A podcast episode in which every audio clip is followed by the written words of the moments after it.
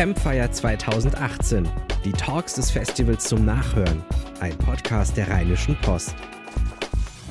Ja, hallo und herzlich willkommen zurück im RP Medienzirkus auf dem Campfire Festival 2018. Und auch nochmal herzlich willkommen an alle, die jetzt gerade bei Facebook Live zusehen, denn auch diese Session gibt es als Livestream. Ähm, ich darf noch einmal kurz daran erinnern, bevor es losgeht, das da ist unser Zirkusmikrofon neben dem Herrn mit der grünen Tasche. Wer eine Frage hat an unsere Speaker, muss sich nicht melden oder sowas, sondern er geht einfach formlos dorthin, so gegen Ende der Session, stellt sich dort ans Mikrofon, wir sehen das und dann kann man alle Fragen losballern, die man womöglich hat. Vielleicht ja auch schon an unseren nächsten Gast. Unser nächster Gast ist nämlich äh, einer der innovativsten Köpfe der Schweizer Medienbranche. Hansi folgt mit OI. Ich komme hier vom Niederrhein, bei mir geht dann direkt der Reflex los mit dem, mit dem äh, Dehnungs-I und denke, der heißt Vogt, so wie Korschenbruch, Kleinenbruch. Nein, dieser Mann heißt Hansi Voigt. Das macht man in der Schweiz so. Er war Chefredaktor von äh, 20 Minuten online. Er war Gründer und Chefredakteur bei Watson, dem Millennial-Portal aus Zürich, was mittlerweile auch einen Ableger in Berlin hat. Äh, ja, und jetzt ist er hier und erzählt von seinem neuen Projekt We Publish, mit dem er womöglich den Journalismus retten möchte. Aber das erzählt Hansi am besten selbst. Herzlich willkommen, Hansi folgt.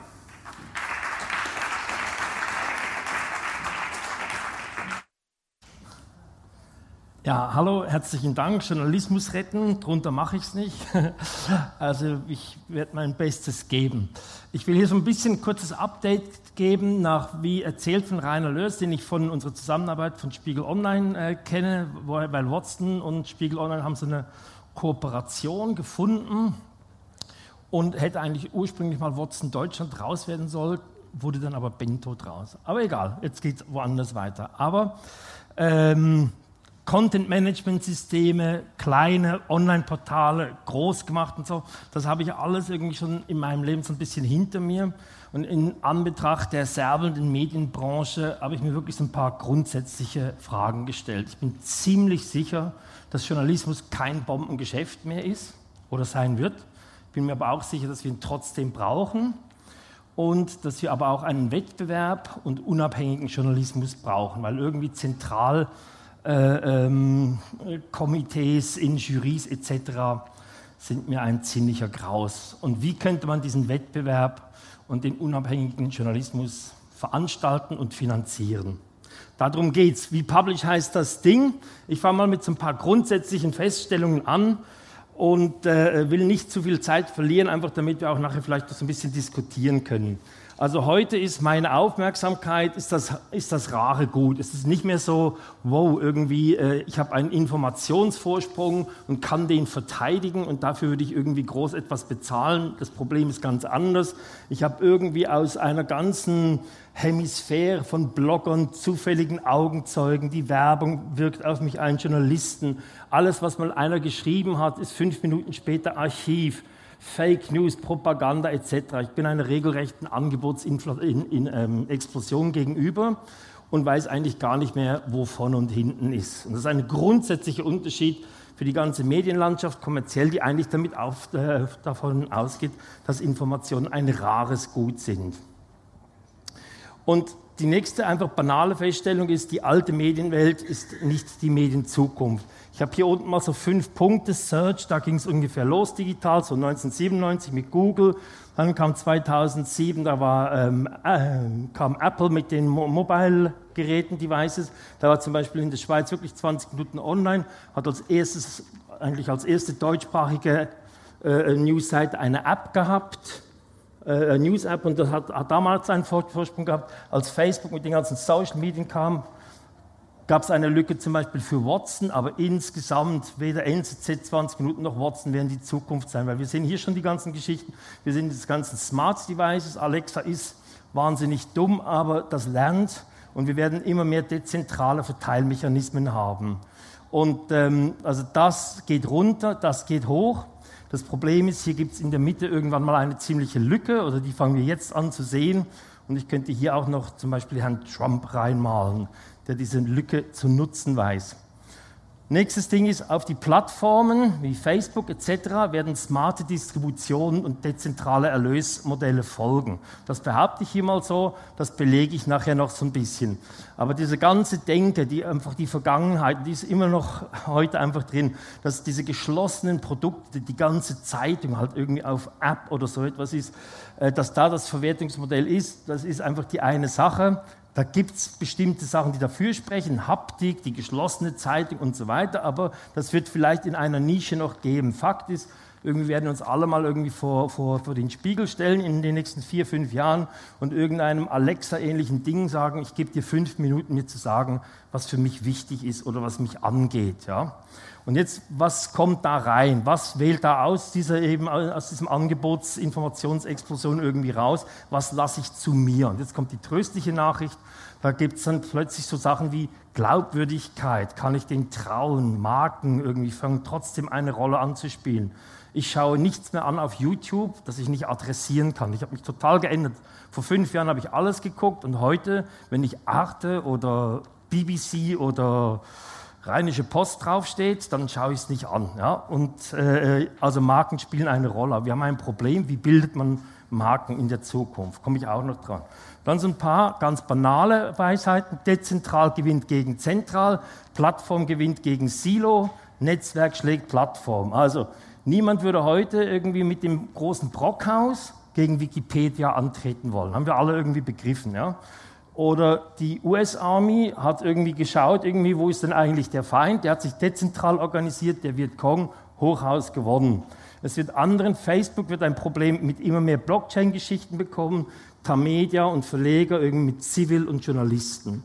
Und das, ist, das, das fängt an, jetzt so ein bisschen zu tragen und es wird immer mehr in diese, in diese Richtung gehen. Und wichtig ist einfach, dass wir uns mal vom Journalismus her auf den Kern besinnen, was wir eigentlich tun und was es braucht. Also was braucht es, damit in Zukunft, und jetzt kommt es, relevanter, glaubwürdiger, wirtschaftlich und politisch unabhängiger Journalismus im Wettbewerb um unsere Aufmerksamkeit bestehen und finanziert werden kann. Ich glaube, das ist ein bisschen die Fragestellung. Und wir fragen uns immer viel zu oft, was ist denn noch morgen so wie gestern und so weiter. Das ist eigentlich wirklich nicht, nicht die, äh, das Problem. Es geht im Kern einfach um Inhalt. Die Kernaufgabe von Medien ist, glaubwürdigen Inhalt erstellen und zum Interesse und zur möglichst qualitativ hochstehenden Debatte bringen. Darum geht es. Das müssen Medien machen.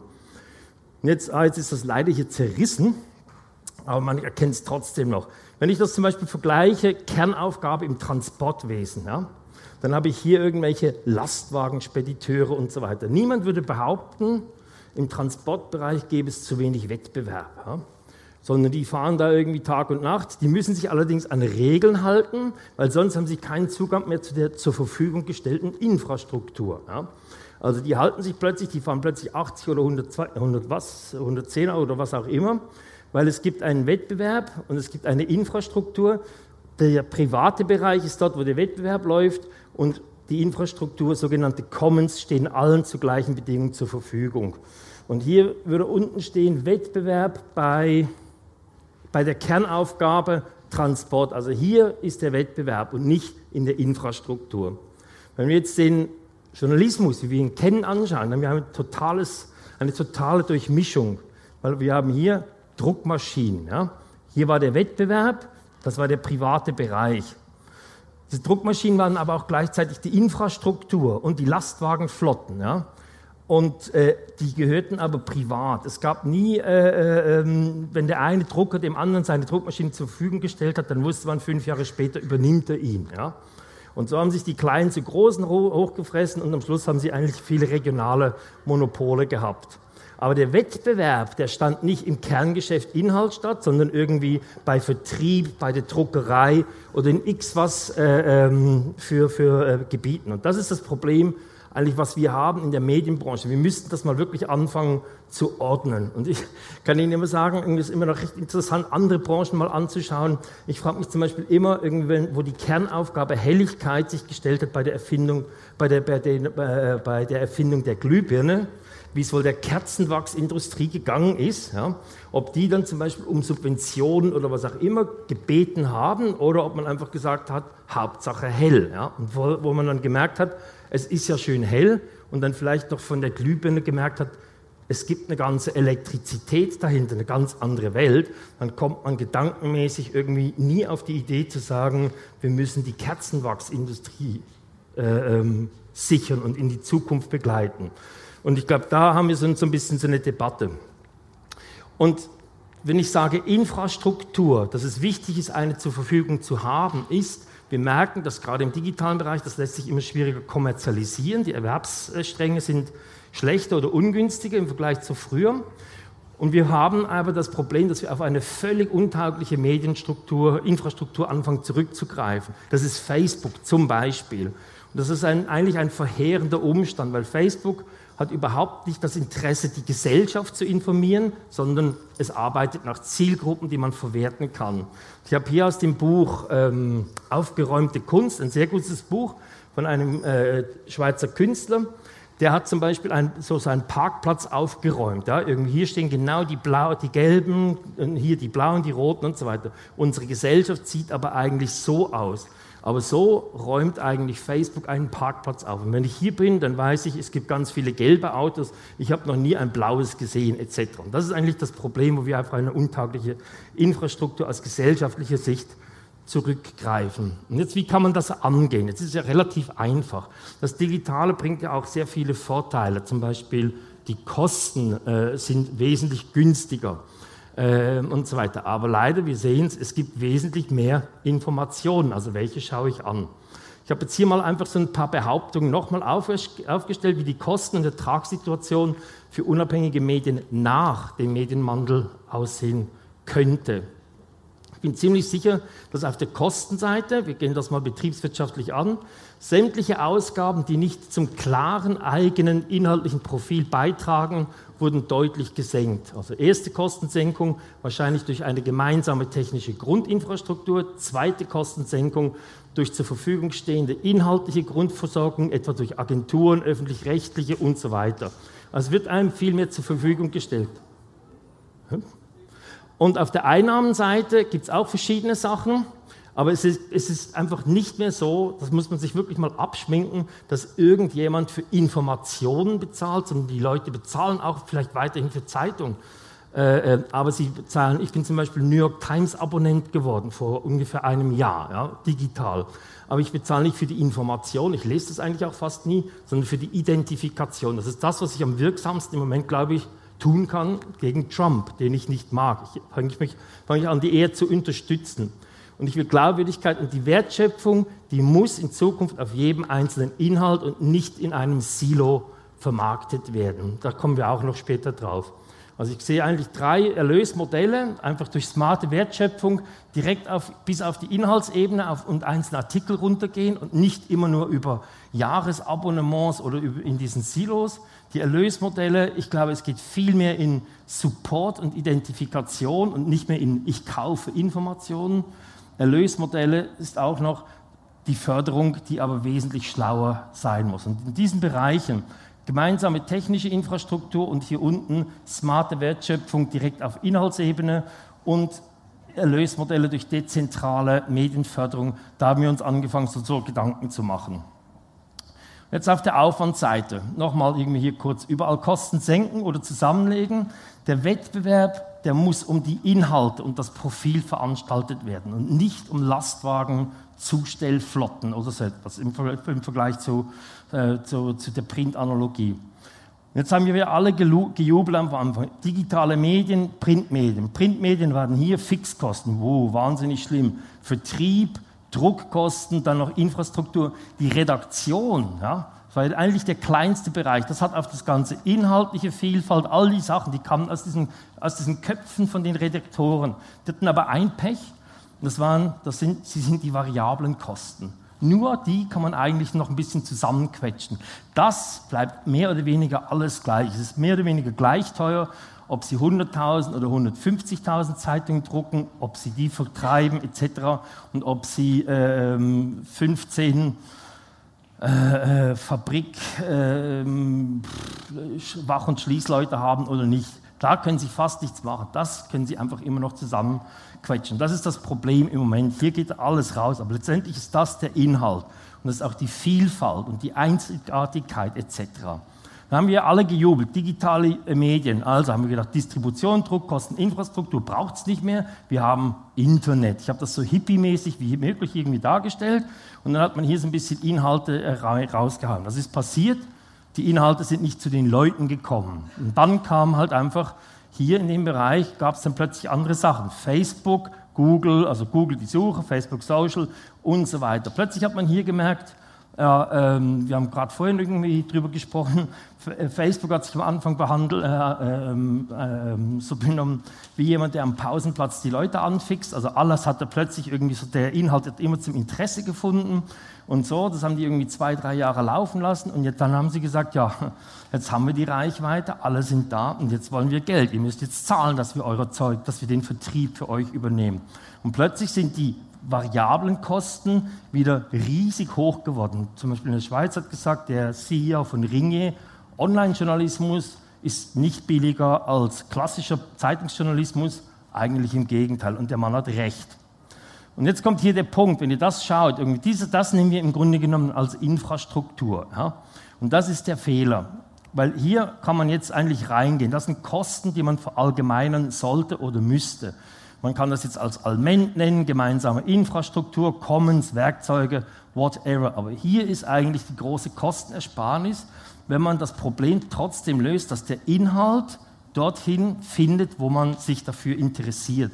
Wir sollten diesen Bereich nicht irgendwie nur Jeff Bezos und Amazon und diesen Leuten überlassen, weil von Inhalt, das ist nicht so ihr Thema. Also das sind so ein bisschen nochmal diese Geschichte. Wir sollten Algorithmen, AI, künstliche Intelligenz, Filter etc., wir sollten diese Werkzeuge nutzen, aber im Dienst vom Inhalt und der Glaubwürdigkeit für die Marken anfangen einzusetzen. Wir sollten uns nicht immer aufreiben, mit da gegeneinander zu konkurrieren, weil wir müssen, äh, wir, wir, unser Geschäft ist nicht Lastwagentransport oder so, sondern unser Geschäft ist Inhalt. Und ähm, das ist, und jetzt geht das los. Jetzt haben wir angefangen, so, eine, so, eine, so ein Konzept zu machen für eine gemeinsame Infrastruktur, damit die Inhalte sich im Wettbewerb verhalten können. Wie, was macht man? Wenn, man? wenn ich jetzt zum Beispiel Watson gegründet habe oder auch 20 Minuten online oder was jetzt Zürich.ch, also ein kleines Portal aus Zürich, mit dem wir jetzt zusammenarbeiten. Dann fängt er an, dann hat er irgendein Geld für zwei Jahre, 300.000 Franken oder sowas. Was macht er? Irgendwie er entscheidet sich für irgendeinen Editor. Er muss ja irgendwie ins Internet. Ja? Dann ist er im Internet, dann ist er einer von diesen vielen Punkten und so weiter. Äh, ähm, niemand findet ihn etc. Macht einen riesigen Aufwand, nur schon um die Leute irgendwie zu erreichen oder seine Sachen darzustellen. Er weiß genau, ähm, abends Aktualität. Die Leute müssen doch bei ihm auch irgendwie morgens und abends und immer reingucken. Soll er jetzt jemanden anstellen stellen und sich in dieses ganze Newsgewitter irgendwie reinmachen? Weil da versucht er dann als Erstportal äh, äh, äh, sich aufzustellen. Dann wird es schon teuer, wenn er das anfängt zu machen. Braucht er Nachtdienst irgendwann mal etc. Aber eigentlich geht es schon wieder weiter. Ist das der beste Titel? AB-Testing. Hat er ein anständiges Debattetool? Tools, Tools, Tools, Tools, Tools. Eins nach dem anderen bräuchte er. Lokalisierbarkeit, Crowdfunding, der eine will äh, Distributionssachen, der eine will Micropayment und, und, und. Eigentlich ist der Bedarf hier mehr oder weniger unendlich. Und sobald man das zum Beispiel mal richtig hat, gibt es schon wieder was Besseres.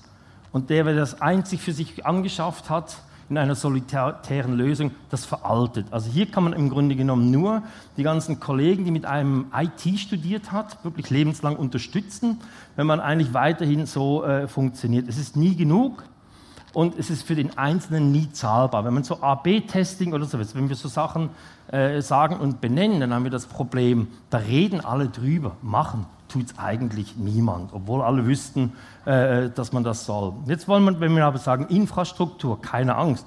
Das soll hier nicht dran sein, irgendwie, okay, es gibt hier so ein Einheitsding, weil der eine, der, der will ja zum Beispiel, äh, der, der will eine Paywall, der eine will äh, ähm, eben das Tool, der andere will, der, der eine hat Werbung, der andere überhaupt nicht und so weiter. Der eine kommt wöchentlich und, und so weiter. Das ist eigentlich vollkommen egal. Es ist eigentlich wichtig, dass man verschiedene Aspekte berücksichtigt. Also dass man das nationale Bedürfnis irgendwie, was der eine hat. Der eine ist dann sprachlich in der Schweiz, Deutsch, Französisch, Italienisch, Rätoromanisch.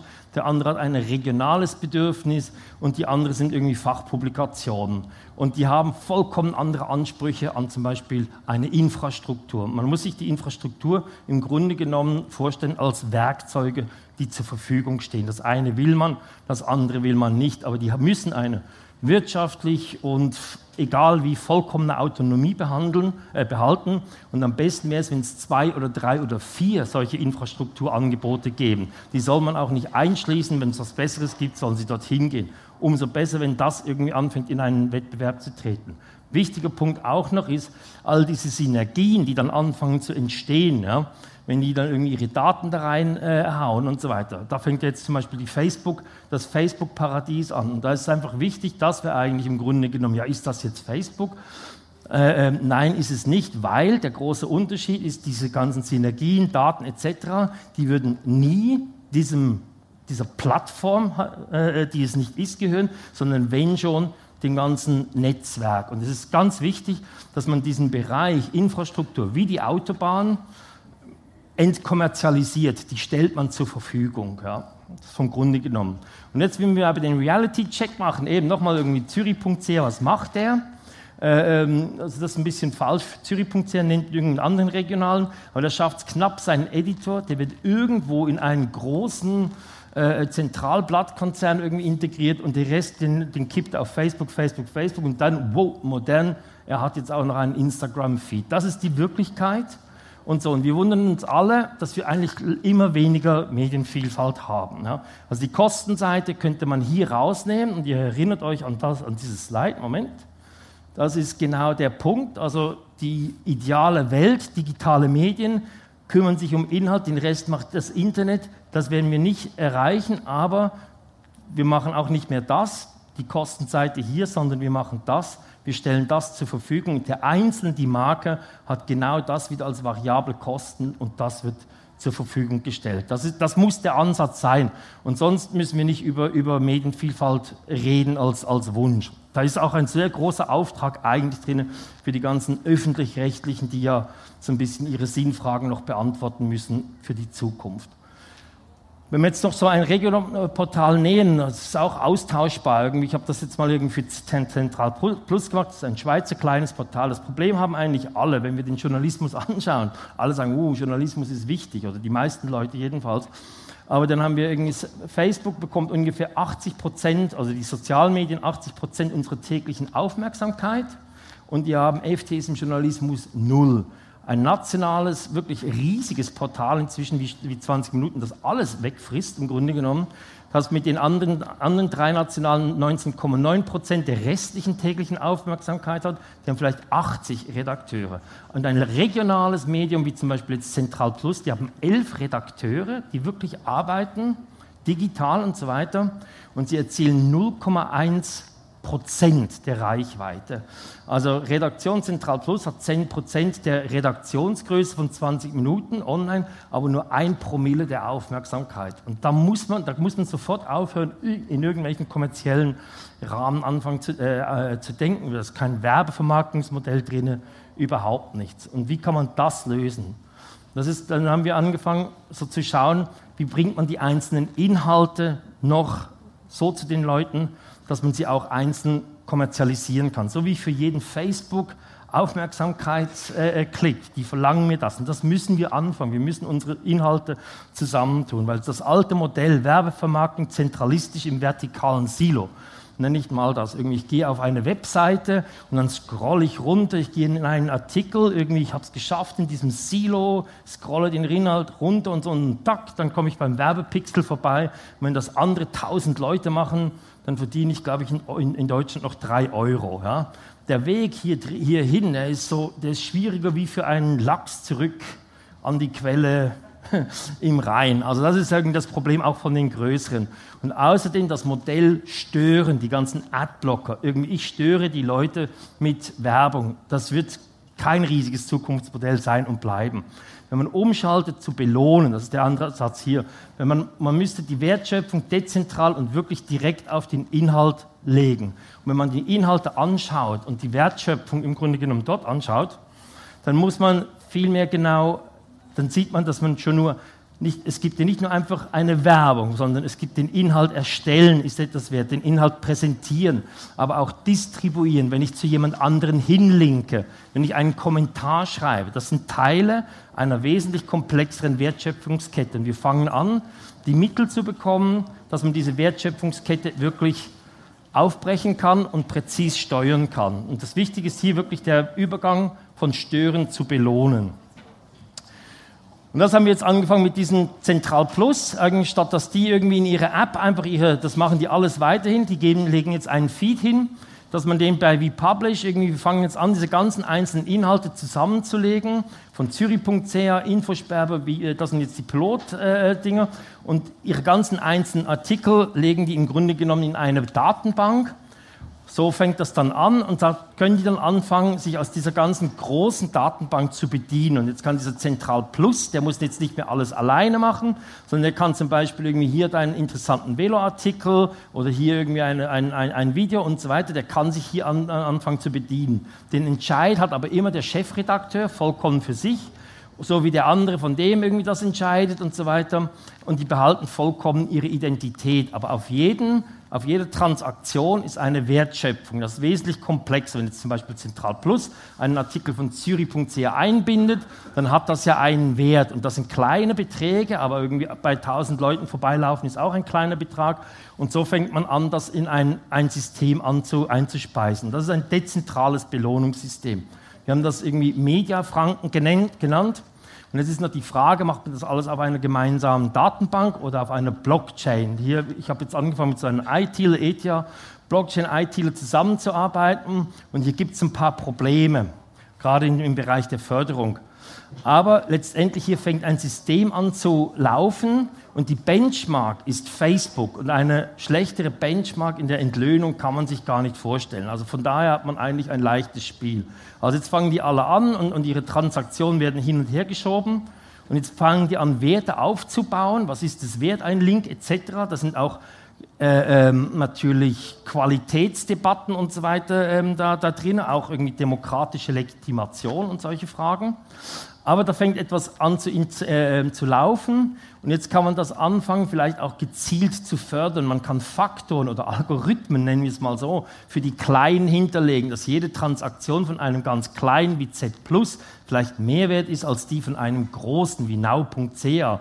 Aber auch zum Beispiel SRF bringt ja etwas ein, wenn sie bei der Distributionsleistung irgendwie etwas dazu beitragen und so weiter. Also hier geht es jetzt irgendwie äh, ähm, darum, diese Werte zentral einzugeben und äh, äh, aber auch irgendwie je nachdem zu fördern. Da ist ein Widerspruch zwischen dezentraler Wertschöpfung und gezielter Förderung. Blockchain und gezielt geht eigentlich nicht zusammen. Deshalb haben wir uns eigentlich ein Auktionssystem darüber überlegt. Ja. Aber ich will noch so ein bisschen sagen, wie das ganze System, das klingt jetzt alles so wahnsinnig sphärisch, aber ehrlich gesagt, das tägliche äh, äh, ähm, Abrauschen der ganzen Zeitungsumsätze und Gesamtperspektive, dieser ganze der, der mediale Zusammenbruch spielt natürlich wirklich sehr in die Hände. Und wo man die Glühbirne erfunden hat, hat man auch noch nicht genau die Elektrizität erkannt. Und ich glaube, das ist so ein bisschen der Punkt. Und wie Publish von dem System her, das ist kein kommerzielles System, das ist wirklich sehr wichtig. Es ist eigentlich politisch eingebettet ein bisschen in einem Verband Medien der Zukunft. Mit, äh, ist, äh, auch, ist auch jemand da hier und so weiter.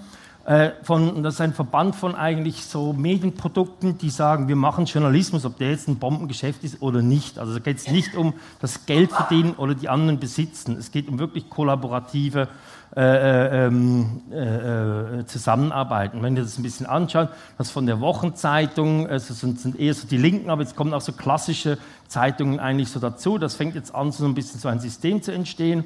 Und die Pilotversuche, die laufen jetzt mit zwei kleinen, erst, also mit drei kleinen, äh, Infosperber, Zentral Plus und Zürich.ch. Und wir fangen an, wirklich so Unterstützung zu bekommen. Google News Initiative haben wir Geld bekommen, jetzt von einer Schweizer Medienförderung und so. Und das ganze Ding von der Idee her, diese Infrastruktur, die ist eingeflossen in die laufende Debatte um die Mediengesetzgebung. Also das ist explizit eigentlich genannt worden. Und wir fummeln da immer eigentlich so ein bisschen äh, vor uns hin, machen das mit relativ großer Gelassenheit, weil erstens mal, wenn es jemand von uns klaut und besser macht, umso besser. Es geht eigentlich sehr um die Idee und die Zeit spielt sehr in unsere Richtung. Und jetzt in der ganzen Größenwahn Swiss Direct Democracy Proof Media System, um das Ganze auch irgendwie hier zuzumachen, ist, wir sind sehr äh, orientiert an, am Gedanken von äh, Wikipedia. Also das kann man irgendwie in Deutschland, Italien oder sowas, wer das in Lizenz haben will und das richtig verwaltet, kann das dann später haben. Das ist eigentlich so der Ansatz. Vielen Dank. Keine Lust, auf die nächste Episode zu warten? Frische Themen gibt es rund um die Uhr auf rp-online.de.